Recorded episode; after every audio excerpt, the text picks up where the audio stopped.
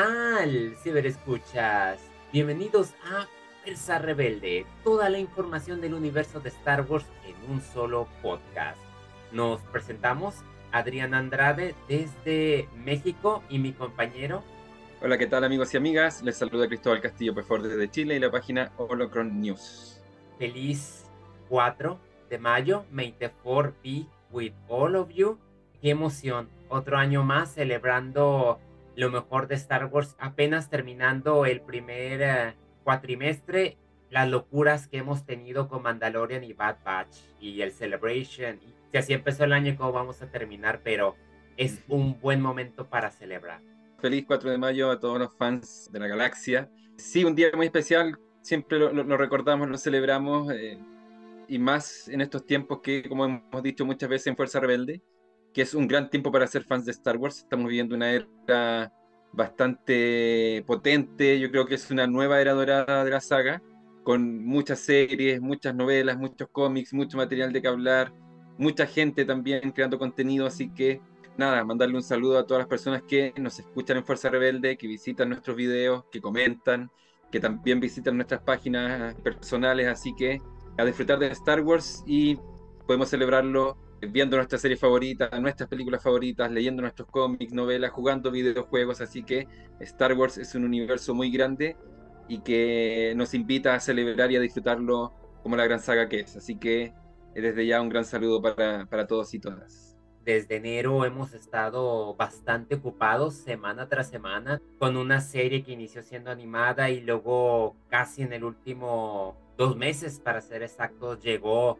Mandalorian, de la cual hemos aprovechado este día y este podcast para hacer ya la reseña que les debíamos de lo que nos pareció la tercera temporada, que ha sido bastante irregular. Pues ya suena bien esa palabra, no significa que sea algo malo, simplemente es algo diferente. Y qué mejor que, que en este día especial de Star Wars hablemos de una serie que prácticamente fue lo que lanzó la nueva era de Star Wars en live action. La tan esperada tercera temporada de Mandalorian, eh, la temporada 2 terminó ya hace un par de años, luego tuvimos eh, el libro Boba Fett que se convirtió en una especie también de continuación de las historias de Din Djarin y Grogu. De hecho, el otro día estábamos en el trabajo, estábamos almorzando y un compañero que sabe que me gusta Star Wars me preguntó por, por The Mandalorian y preguntó si la había visto. Le dije que obviamente la había visto el mismo día de que se estrenaban los capítulos y ya, la había visto en la mañana. Y me dijo, sí, pero mira, eh, en, la casa nosotros la estamos viendo y estamos un poco perdidos al principio porque desde el minuto 2 del primer episodio de la tercera temporada vemos que está Din Djarin y Grogu juntos. Y nosotros nos habíamos quedado con el final de la temporada 2 donde Luke Skywalker se lleva a Grogu. Y le dije, sí, es que así funciona el universo Star Wars, hay que ver el libro Boba Fett, porque ahí también se continúa la historia de estos personajes y ahí va a conocer detalles de cómo vuelven a reunirse. Y las expectativas eran altas con esta tercera temporada, eh, a pesar de que a, lo mejor muchas personas no sabían que había que complementar un poco el material, pero todos querían saber hacia dónde nos llevaban las nuevas aventuras de Din Djarin y Grogu. Disney de cierta manera sabía que tenía el éxito asegurado con esta temporada en cuanto a audiencia. De hecho, el, ayer o antes de ayer salió un, un nuevo reporte de que el final de esta tercera temporada fue mucho más visto que el final de la segunda temporada, así que en términos de audiencia, la tercera temporada no, no fue un fracaso, todo lo contrario, ha sido un éxito. Y esta temporada, eh, como tú lo mencionaste y yo también lo mencioné en mi video, no, me voy a desdecir de mis palabras, eh, yo considero que fue un poco irregular en un cierto aspecto muy en particular, que a diferencia de las primeras dos temporadas donde teníamos una historia lineal y que solamente seguía a Din Djarin y Grogu, aquí ya la historia se abre un poco. Y siento que eh, quizás no sé, yo no soy guionista, así que tampoco me voy a dar, a dar instrucciones de cómo se hace un guion o cómo se tiene que construir una serie. Pero creo que algunas tramas se sintieron un poco sueltas en algún minuto o un poco carentes de trascendencia, pero yo sé cómo funciona el universo de Star Wars y sé que algunas de esas tramas probablemente en el futuro también sean retomadas y tengan cierta importancia. Así que, más que nada, era una sensación de que hubo varios frentes en los que se abrió esta temporada, pero lo que tú dijiste, no es nada malo. En general fue un tercer ciclo de episodios muy disfrutables, con mucha acción. Los últimos episodios estuvieron muy bien. Otros episodios que tomaron elementos, por ejemplo, de la serie Antor, cuanto cómo contar una historia, que es el, polémico, yo diría, episodio del Dr. Pershing, que ahí empezaron a haber ya comentarios un poco pares en cuanto a la precisión de la temporada, pero en general, insisto, eh, John Favreau, que es el creador y el, escritor de la mayoría de los episodios de la serie, sigue ahí vigente con una temporada que, como digo, nos abrió nuevos frentes que probablemente se desarrollen no solamente en The Mandalorian, sino que en Ahsoka, Skeleton Crew y esta historia que va a derivar en la película de Dave Filoni todavía tiene mucho potencial y nos sigue sorprendiendo y encantando como siempre. Bueno, quiero eh, aclarar un poco porque en tu video comentario pasado mencionaste que te habías dado un agarre con alguien que había criticado lo de irregular y quiero aclararles que es coincidencia que haya sido porque el podcast pasado yo mencioné eso, pero no fue conmigo, fue una coincidencia muy chistosa. Yo no había visto tu video, de hecho lo vi después de haber grabado el podcast y me dio risa y dije, oh, va a sonar como una rivalidad entre nosotros, pero lo mismo que sucede con Kaylee Kennedy, Dave Filoni y John Favreau, no, no, fue pura coincidencia entre mi compañero y yo, pero me dio mucha risa, fue muy gracioso en ese aspecto. Yo tuve la oportunidad de volver a ver los ocho episodios de Mandalorian. Me cambió la perspectiva. Es muy diferente cuando lo ves semana tras semana porque hay detalles que se te olvidan. A cuando lo ves, por ejemplo, uno diario, que más bien me inventaba de dos o de tres porque me picaba, me di cuenta que había una consistencia.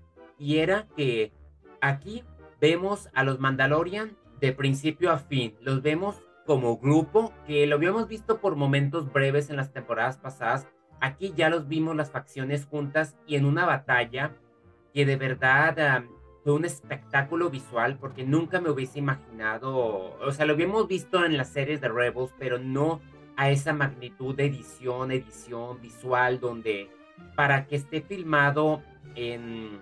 El volumen. El volumen. El volumen, sí. Muy impresionante porque sin duda los últimos dos episodios de solo verlos en el cine, yo creo que sería una delicia total. O sea, la calidad es tremenda. Esta es una temporada de los Mandalorian donde vemos a Din Djarin interactuar con ellos. Cada uno tiene su momento y la que sobresale es Bo-Katan.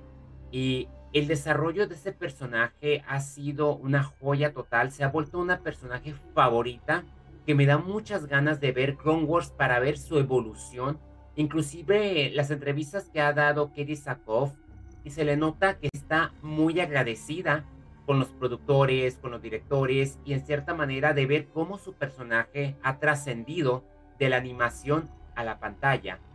A mí me ha encantado y creo que se vuelve una de las mujeres fuertes de Star Wars. Me gusta y más que no necesariamente tenga que ser una Jedi ni tenga superpoderes, sino de, de que es una líder. Al lado de la armorista me gustó mucho que haya sido el enfoque y como muchos decían, no, es que Dindy Yarin se volvió la sombra, no necesariamente. Si vuelven a ver las temporadas, podrán ver que independientemente de que asuma un rol secundario, el corazón de esta temporada sigue cayendo en Grogu y Dindy Yarin. Y al final, en el último capítulo, nos dimos cuenta. Simplemente Bo-Katan tuvo la oportunidad de entrar al protagonismo y cumplió las expectativas. Y es lo que a mí me encantó mucho y a la vez el antagonismo de Moff Gideon, también la forma en que vemos que la base imperial estuvo todo este tiempo en Mandalorian, o sea, si uno ve Nevarro, se va a dar cuenta de los vínculos, o sea, todo está muy conectado. Me gustó también los, la batalla con los piratas. Aquí también cabe destacar que tuvimos quizás las mejores secuencias de acción en el espacio. Tuvimos la exploración de Mandalore, las minas, hubo un momento en que cuando la volví a ver me sacó un susto cuando Grogu va correteando y le sale un monstruo, me, me asusté, se me había olvidado, pero a mí me gustó mucho la iluminación, el mitosaurio, conocer un poco de, de la leyenda, cómo surgió la Dark Saber. También me gusta mucho cuando se boca tan sincera y habla de cómo fue que el, el mismo arma cayó en las manos de, de Moff Gideon me gustó también conocer un poco el contexto de la nueva república. Me decepciona, me da coraje ver cómo están las circunstancias. Eh, sin duda, a pesar de ser villanos, el Consejo de la Sombra es que las referencias estuvieron para que la mente explotara.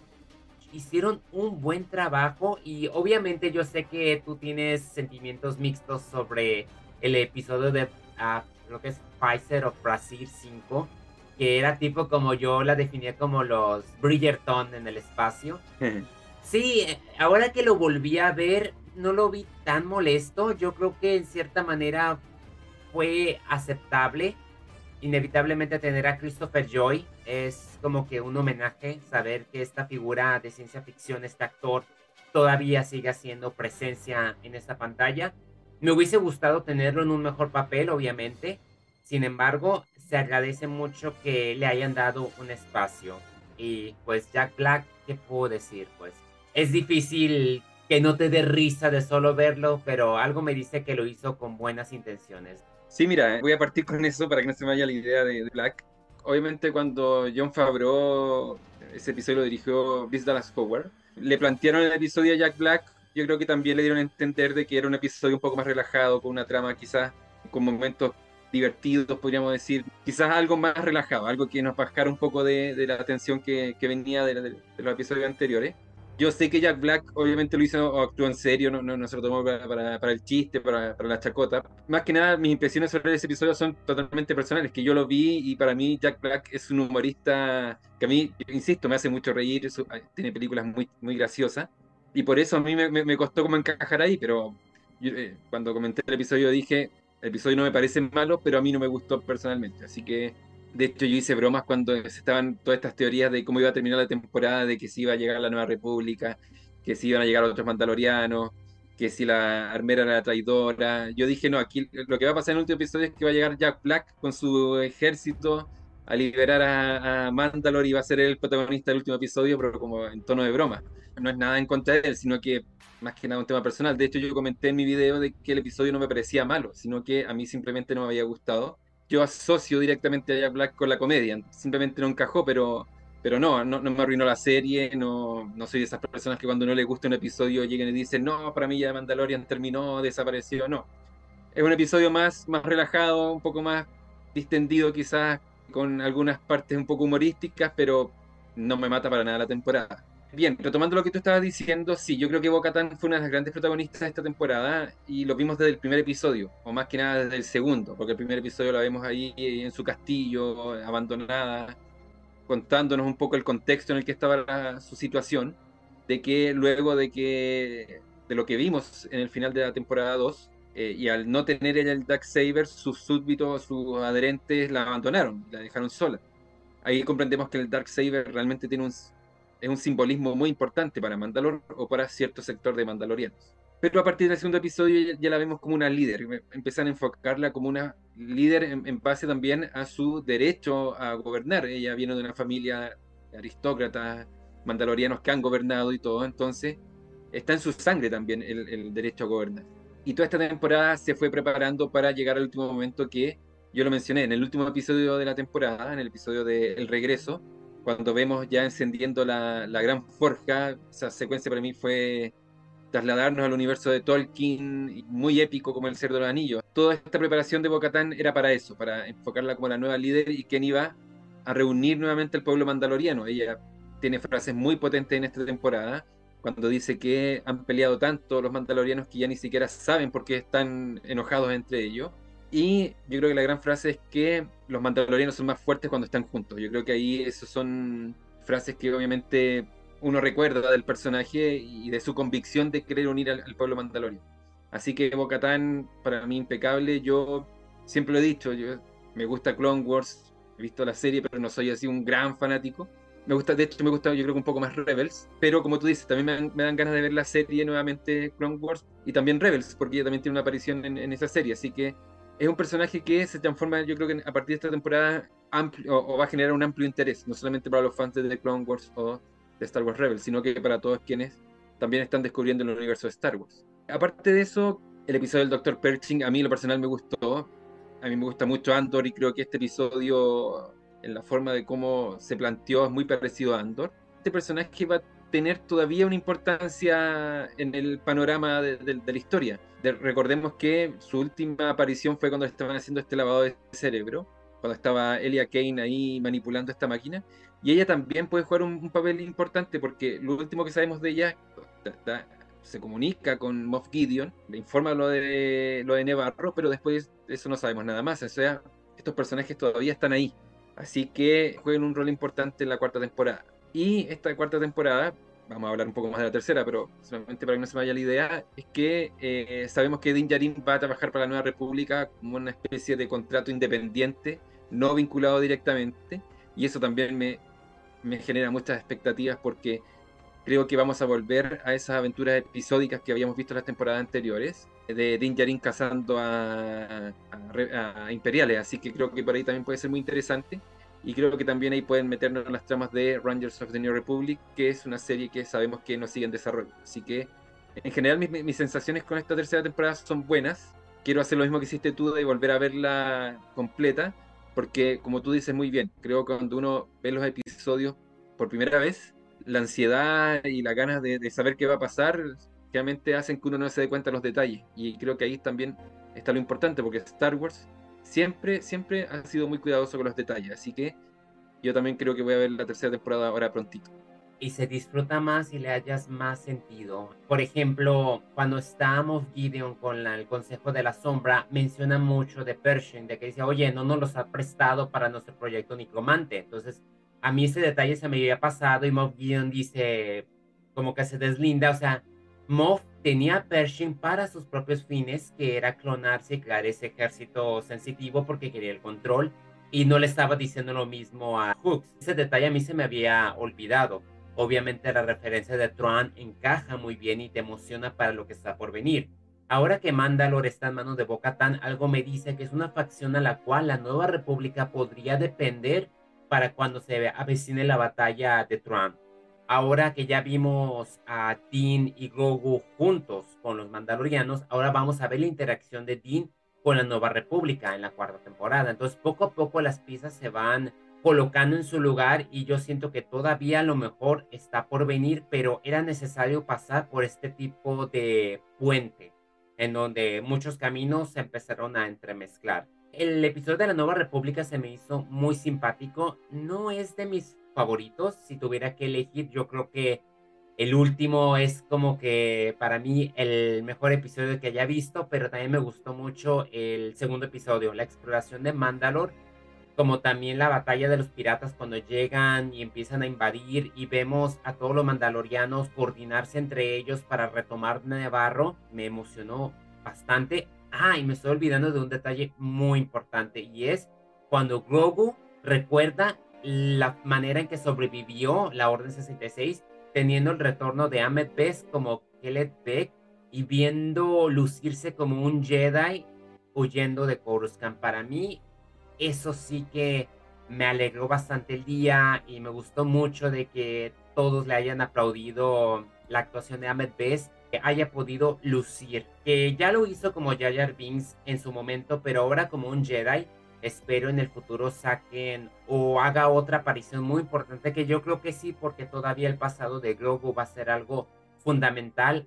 Me gustó mucho tener a los Ancelans, el de Te ve malo, no me abraces, que me dio bastante risa y obviamente cuando Grogu está con las calles adentro del cuerpo del EG-11 diciendo sí, sí, sí, no sé, me dio tanta risa, yo lo amé, como también me conmovió cuando Access y Bisla se están peleando y Ed los separa, se me hizo muy conmovedor. La serie tiene todos los elementos de Star Wars, es muy diferente a las otras. Sí es cierto y me sorprende cuando leo comentarios que dicen, es que en qué momento Grogu y Din Djarin están juntos. Y yo digo, es que en serio, ¿qué les molestaba revisar un poco el libro de Boba Fett? Inclusive hasta salieron memes que decían que era el libro de Mando tiene sentido porque ahora que ya veo la tercera temporada, yo creo que no hubiese podido funcionar sin Grogu.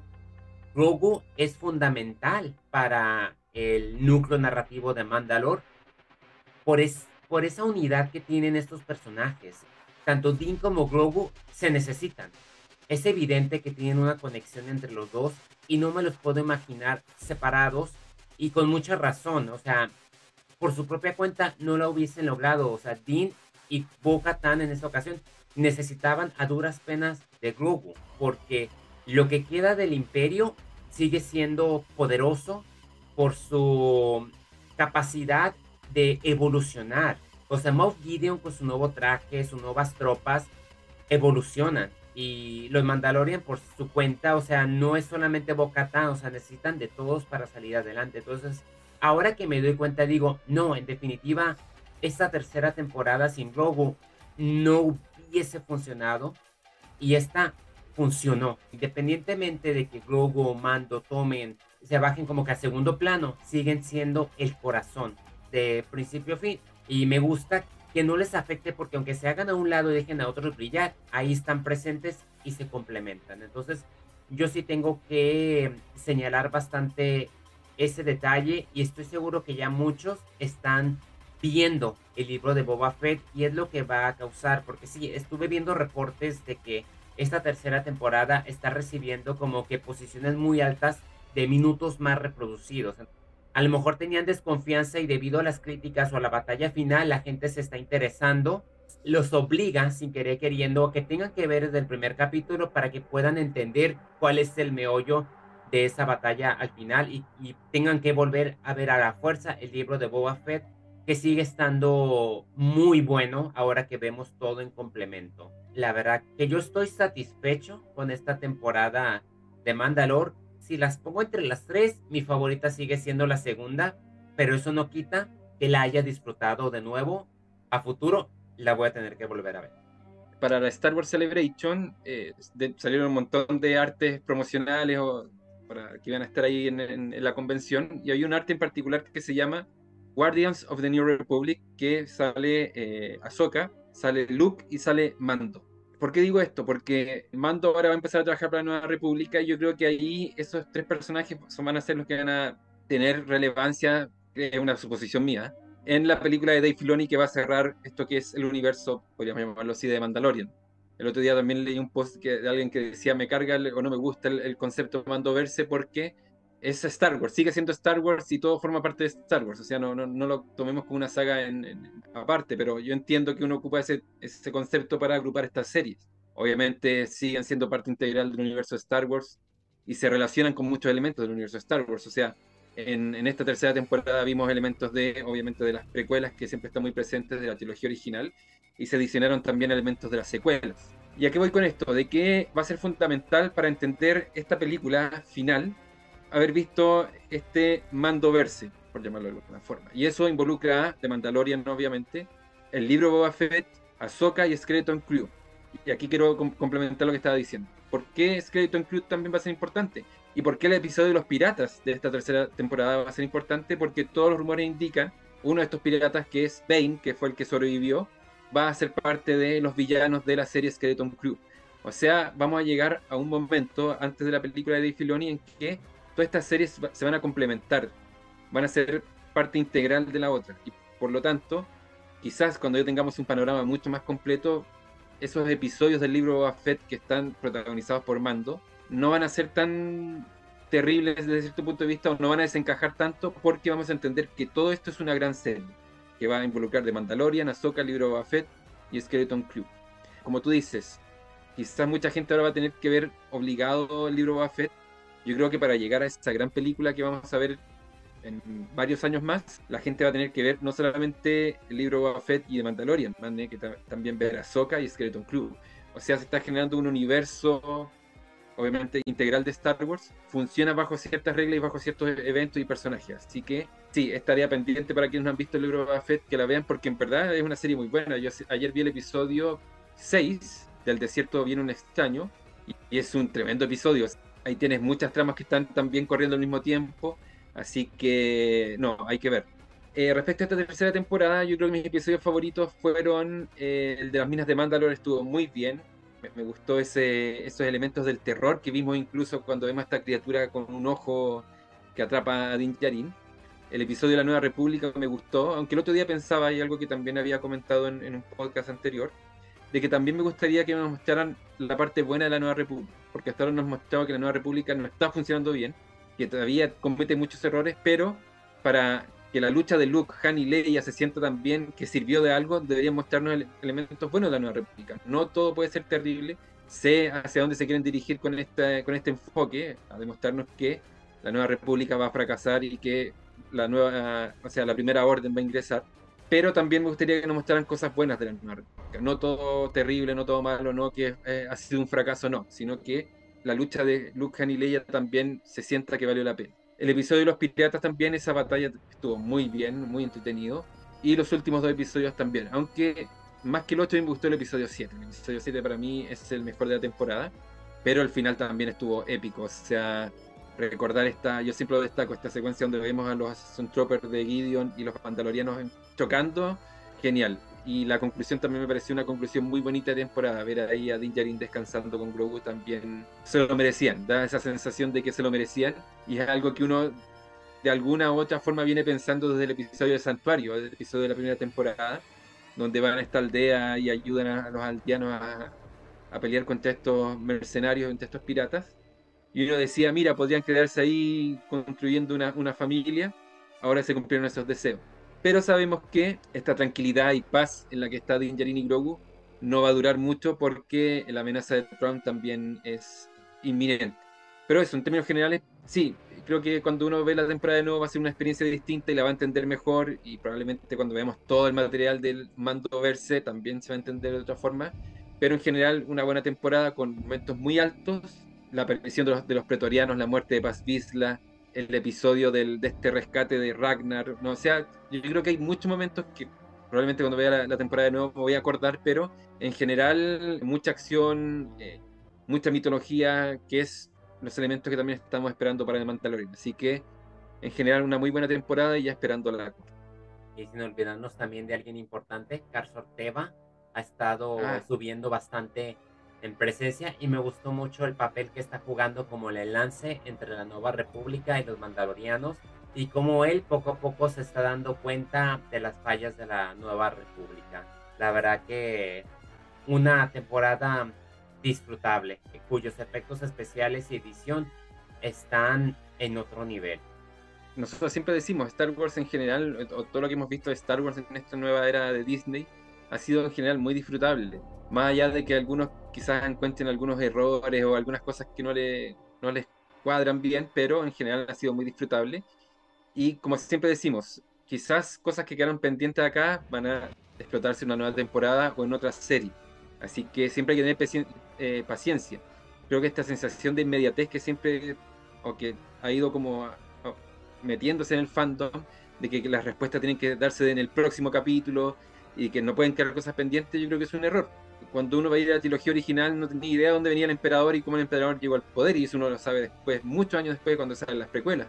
Hay cosas que quizás se, trataron en esta temporada de Mandalorian que, van a, que quedaron pendientes, que uno quizás está un poco perdido, pero a mí no me cabe duda que John Favreau tiene pensada la historia y que lo va a explotar en una cuarta temporada o Dave Filoni lo va a explotar en la película final. Así que creo que hay que tener paciencia. Creo que, como tú dices, es una temporada muy disfrutable en los temas técnicos, muy bien construida, batallas muy asombrosas, criaturas también gigantes, el mismo mitosaurio, vimos también esta especie de dragón, o sea, en términos generales creo que una temporada muy muy bien hecha desde el punto de vista técnico y en cuanto a estos huecos de la historia que la gente puede considerar que hay, creo que hay que tener paciencia, creo que Star Wars siempre nos hace retroceder en el tiempo, avanzar en el tiempo y hay cosas que no se van respondiendo de inmediato, pero en algún minuto se van a responder, así que no, en general buena temporada. Yo ahora me puse a ver Andor, termino Andor y vuelvo a ver la tercera temporada de Mandalorian porque, como tú dices, es una gran temporada y cuando uno la vuelve a ver se fija bien en los detalles. Así que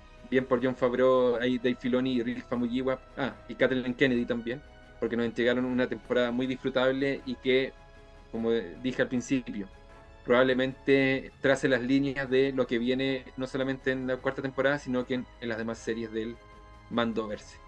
Ya que hiciste referencia a la trilogía clásica, yo creo que cabe la pena destacar que en Estados Unidos y algunas partes del mundo se estrenó El Retorno de Jedi. Y cabe destacar que en Estados Unidos solamente en 500 cines logró recaudar entre 4 y 5 millones de dólares, dándole así que supere al ataque de los clones y a Iron Man, entre otras producciones. Y eso es muy emocionante porque eso demuestra que Star Wars todavía sigue teniendo potencia en los cines. En otra parte, siento que es una lástima porque al igual que Rock One el año pasado, la publicidad que le ha hecho Disney ha sido muy nula y en esta ocasión es una sorpresa que está llamando bastante la atención por debutar en quinto lugar en los Estados Unidos por lo menos. Yo creo que aquí Star Wars debería de prestar atención y también liberarla a nivel internacional porque en México pues no va a llegar. Yo creo que tampoco en Chile y, por ahí escuché que en España quieren hacer una petición. Entonces pues ahí yo sé que tú también has estado comentando, Chris, de que quisieras de que Lucasfilm pusiera los ojos en los demás países, así que deberías de coordinar ahí una invitación entre varios a través de Holocron News, ya que nos gusta mucho hacer estos análisis y que te sigo y que publicas muy buena información con respecto. Aprovecho también para recomendar a todos a que acudan a tu sitio y pues Chris ahí de que hashtag para que el retorno del Jedi, no solamente esa, sino otras películas de Star Wars tengan la oportunidad de reestrenarse. Y yo me acuerdo que cuando iban a relanzar todas en tercera dimensión, la última que pude ver fue el episodio 1, La amenaza fantasma. Yo me quedé con las ganas de llegar a ver la, la trilogía clásica en el cine porque son las únicas películas que yo no he podido ver. Sí, mira, la película fue reestrenada por el tema del 40 aniversario en Estados Unidos y en Gran Bretaña. No sé si eso solamente involucra a Inglaterra en sí o demás países de Gran Bretaña, pero pero sí, es algo que veníamos reflexionando a propósito de la Celebration. Eh, la Celebration de 2025 se va a hacer en Japón. Ya había habido una Celebration antes y siempre se ha movido por ahí, entre Estados Unidos, Europa y, en este caso, por segunda vez Japón. Y ahí nos quedamos preguntando qué pasa con Latinoamérica. Yo sé que en Brasil se hacen convenciones bastante grandes, se han hecho Comic Con. Brasil es un país muy grande, con muchos recursos, entonces creo que Lucasfilm debería poner sus ojos también en Latinoamérica y en o América Latina hay muchos fanáticos en nuestro continente, en México, qué decir, México es un país tremendo también con muchos fanáticos. Centroamérica también tiene, a pesar de ser países pequeños, también tiene una gran cantidad de, fans. Y acá en Latinoamérica, en Chile, hay mucha gente, en Argentina, en todo el continente en general. Lucasfilm debería ahí también considerarnos, eh, más cuando hay referentes de, por lo menos Chile y México también, obviamente Diego Luna, Pedro Pascal es chileno, Pablo Hidalgo, que es uno de los grandes expertos en Star Wars, miembro del Story Group. Él también eh, nació en Chile, a pesar de que vivió su gran parte de su vida en Estados Unidos, pero él también se reconoce como chileno. Entonces, hemos tenido presencia latinoamericana o americana en, Star Wars. Latinoamérica está presente en Star Wars estoy como tratando de acordarme el nombre, el mismo Paul Dameron, Oscar Isaac también, Star Wars está presente, nuestro continente está presente en Star Wars y creo que Lucasfilm ahí debería poner más ojo y, también entender que no todo tiene que ser Estados Unidos o Europa, sino que también aquí hay un gran continente de fans. Yo el año pasado tuve la suerte de ver Rogue One porque aquí la estrenaron asombrosamente, no sé por cómo, cómo llegó, pero llegó y me quedé con las ganas del retorno del Jedi. Nosotros por lo menos escribimos a los cines de acá y nos dijeron que no tenían información por el momento. No sé si en vista del éxito que tú mencionas en Estados Unidos y del potencial que puede haber con, este reestreno, puede que a lo mejor ahora se estén planteando eh, reestrenarla quizá en unas semanas más, pero o en unos meses más incluso. Pero me gustaría, creo que ahí en la página voy a voy a iniciar una campaña a ver si alguien se anima y, vemos qué, posibilidad hay. Yo, yo imaginaba que en México iba a pasar, o sea, México, como digo, tiene una gran fanbase, eh, es un país muy grande y yo imaginaba que mínimo iba a llegar a México, pero parece que tampoco. Así que, bueno, ahí Lucasfilm de alguna forma hay que mostrarse también y darle a entender que somos un gran continente. Como siempre, gracias por la referencia a la página. La página ha estado muy activa durante estos días. Eh, hoy día 4 de mayo también, ahí vamos a tener o hemos publicado varias cosas, así que es un gran día, es un día muy especial y como siempre decimos, hay que disfrutar Star Wars, hay que enfocarse siempre en lo bueno en lo que nos gusta de la saga. Y si algo no nos gusta, quizás no lo tomemos tanto en cuenta. Hay mucho material para disfrutar, así que, como dije al principio, pueden disfrutar de este día con viendo su película favorita, su serie favorita, su cómic favorito, sus novelas, eh, videojuegos. Hace poco salió el Jedi Survivor, así que ahí también he leído que mucha gente lo, terminó en un día, pero pueden volver a repetírselo, así que Star Wars es muy amplio y hay Star Wars para todos y todas. Y eh, también antes de pedirme y antes que se me olvide, yo quiero recomendar las redes sociales de mi compañero Adrián Andrade. Él, como siempre digo, analiza, comenta, hace videos de temas mucho más amplios que Star Wars. Él habla de muchas películas, de muchas series, de plataformas, de novelas, de libros, de música.